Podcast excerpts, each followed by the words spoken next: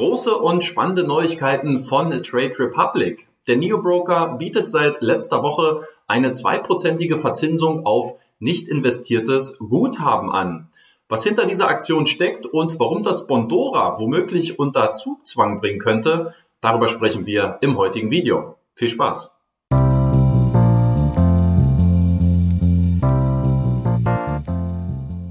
Heute möchte ich mal auf ein aktuelles Thema eingehen, und dabei versuchen, so ein bisschen die Brücke zwischen dem deutschen Brokergeschäft und dem Kosmos der Peer-to-Peer-Kredite zu schlagen. Was genau ist passiert? Nun, die meisten werden es zu diesem Zeitpunkt sicherlich schon mitbekommen haben. Trade Republic hat Anfang des Jahres bekannt gegeben, dass man eine 2% Verzinsung auf nicht investiertes Guthaben anbietet. Die Konditionen sehen dabei folgendermaßen aus. Das Angebot gilt sowohl für Neu- als auch für Bestandskunden. Es können bis zu 50.000 Euro verzinst werden. Das Angebot ist vorerst zeitlich unbefristet und die Zinsen werden monatlich gutgeschrieben. Dass die Zinsen grundsätzlich für Spareinlagen ansteigen, ist erstmal keine ungewöhnliche Entwicklung, da die Leitzinsen in den letzten Monaten immer weiter und kontinuierlich erhöht worden sind.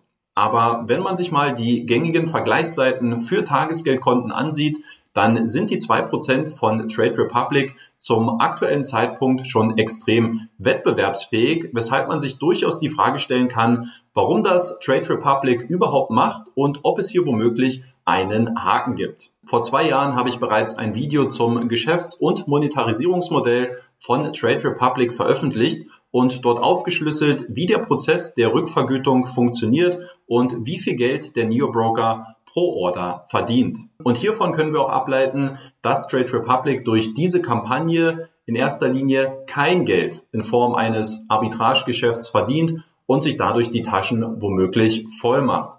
Also bleibt die Frage im Raum stehen, warum macht der Berliner Broker diese Kampagne?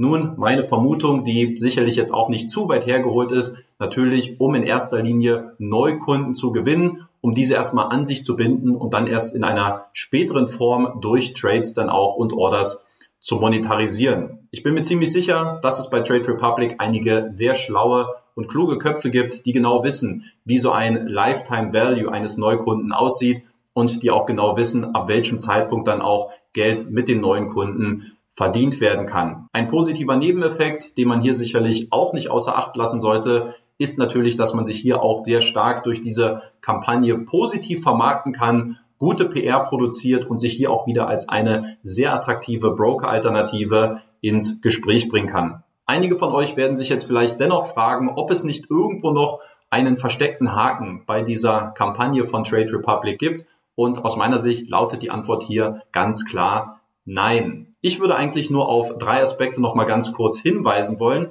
nämlich erstens, dass die eingezahlten Gelder bei Trade Republic der deutschen Einlagensicherung unterliegen und somit bis zu 100.000 Euro besichert sind. Das heißt, eure eingezahlten Gelder sind ja auch entsprechend geschützt. Der Partner hier von Trade Republic ist die Solaris Bank.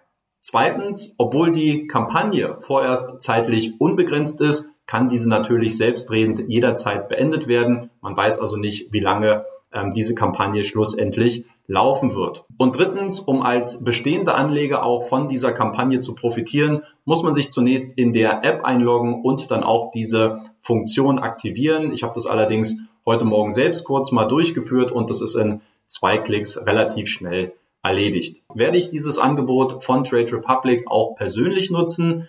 Ja, ich bin tatsächlich für mich zu der Entscheidung gekommen, dass ich das Ganze mal nutzen und ausprobieren möchte. Ich muss zugeben, dass ich in der Vergangenheit eigentlich kein großer Freund und Verfechter von Tagesgeldkonten gewesen bin, möchte das jetzt aber mal nutzen, um einen größeren Teil meines Cashbestandes ähm, umzuschichten, um hier so einen kleinen Inflationsausgleich zumindest zu bekommen. Die Mathematik dahinter, die ist ja relativ einfach und kann man sich selbst auch mal ganz schnell ausrechnen. Wenn man zum Beispiel 30.000 Euro bei Trade Republic einzahlt, dann sind das immerhin 50 Euro pro Monat.